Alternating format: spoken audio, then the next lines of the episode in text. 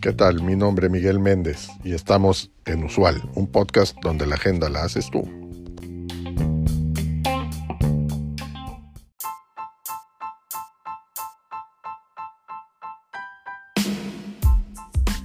En este episodio hablaremos sobre con quién pasan los estadounidenses su tiempo a, lo largo de sus vidas.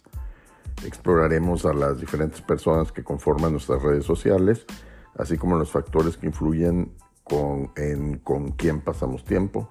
También discutiremos los pros y los contras de diferentes tipos de relaciones y cómo nuestras expectativas de nuestras relaciones cambian con el tiempo.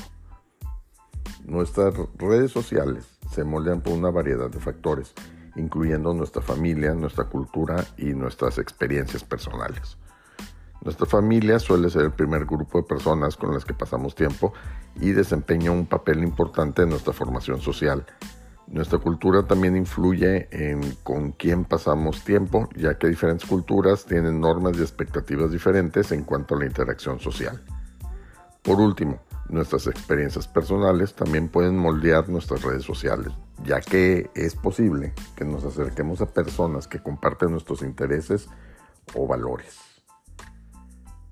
Existen pros y contras en diferentes tipos de relaciones. Por ejemplo, las relaciones cercanas nos pueden brindar amor, apoyo y compañía. Sin embargo, también pueden ser exigentes y requerir mucho tiempo y energía.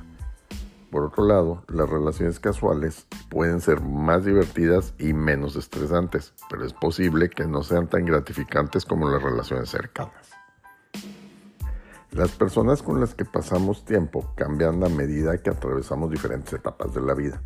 Por ejemplo, los niños suelen pasar la mayor parte de su tiempo con sus padres y hermanos. A medida que crecen, es posible que empiecen a pasar más tiempo con amigos y parejas románticas.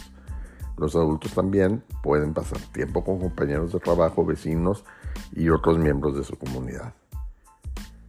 Eh, para entender esto un poquito más claro, eh, ahí van unos, ejemplos. Un niño pequeño puede pasar la mayor parte de su tiempo con sus padres y hermanos.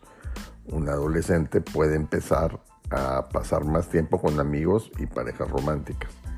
Un adulto puede pasar tiempo con compañeros de trabajo, vecinos y otros miembros de su comunidad. Y un jubilado puede pasar más tiempo con sus nietos y otros miembros de la familia. También cambian nuestras expectativas de nuestras relaciones con el tiempo. Por ejemplo, un niño puede esperar que sus padres le brinden amor, apoyo y orientación. Como adulto, es posible que espere que su pareja romántica sea su mejor amigo así como también su amante. Te pido que dejes tus comentarios o dudas respecto a este tema en el cuerpo del, podcast de este episodio o en nuestras redes sociales, específicamente Twitter, que es arroba usual un podcast.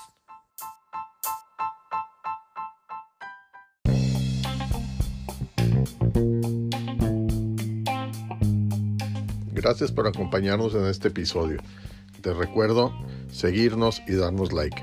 Es de suma importancia para el desarrollo de este proyecto.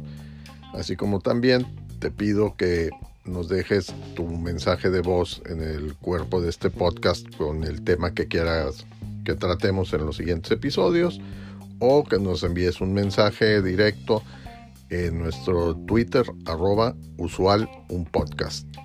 Hasta la próxima.